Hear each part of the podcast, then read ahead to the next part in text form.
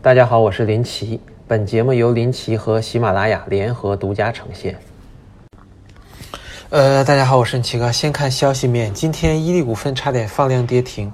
最主要是因为出了一个股权激励方案啊，公司呢打算给四百七十四名员工激励一点八三亿股的股份啊，占总股本比例达到了百分之三，而且行权价格只有十五点四六元。就是说，只要达到业绩标准，这些人就可以按照十五点四六元每股的价格买入一点八三亿股，而市场价呢在三十元上方，相当于打了个五折买入，大概相当于五十多亿元的股份。这个某些人大概只需要花二十四亿就能买到，而业绩标准的要求呢又是特别的低啊，一共两个，一个是成长性指标，以二零一八年净利润为基数啊，设定二零一九年到二零二三年净利润。呃，增长率分别为百分之八、百分之十八，然后一直到百分之四十八。二是盈利性指标，这个 ROE 设定这个二零一九到二零二三年净资产收益率为百分之十五。你这个业绩年化的增长相当于只有百分之八点一六啊，这个业绩解锁条件形同虚设呀。大家普遍觉得这个管理团队心太黑了，于是股价就崩了。那这种公司商业模式比较差啊，竞争比较激烈，对管理团队依赖度还是比较高的。那护城河呢比较浅，啊，我一直都不太看好。现在出了这种事儿就更不看好了啊。然后今天上海公布了新的自贸区在临港，呃，这个应该是一个公开的秘密了，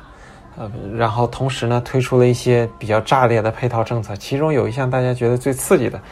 居转户。这个居住证啊，就是居住证转户籍的这个年限，从原来的七年缩短到五年。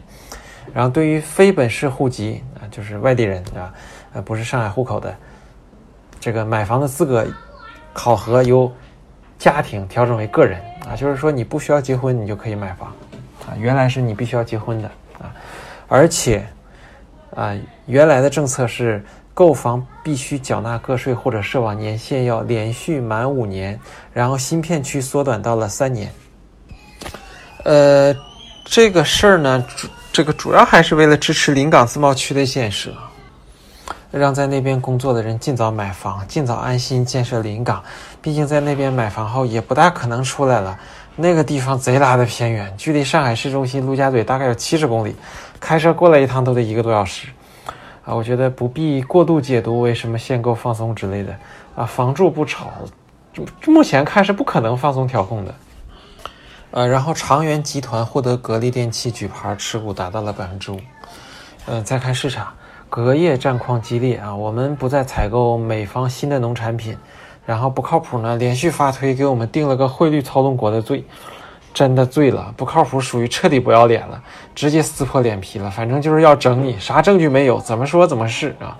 然后隔夜美股大跌啊，呃，今天 A 股呢就直接大幅低开百分之一点五左右，盘中继续跳水，下午一开盘突然放量，有大资金买入护盘，以至于全天收盘没有太难看。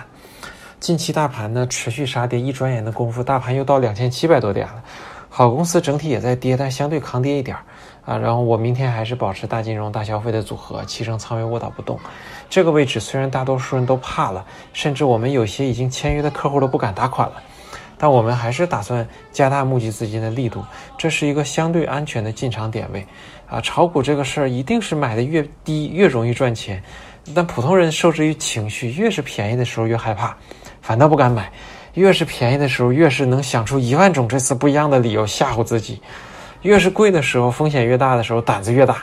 啊，越是能想出一万种这次不一样的理由支持自己往里冲，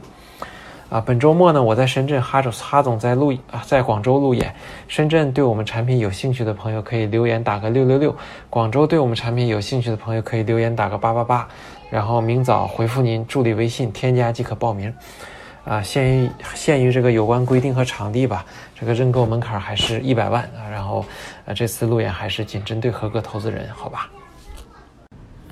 最后，欢迎各位老铁订阅微信公众号林奇，更多精彩内容也欢迎大家在喜马拉雅 APP 订阅我的频道林奇收听。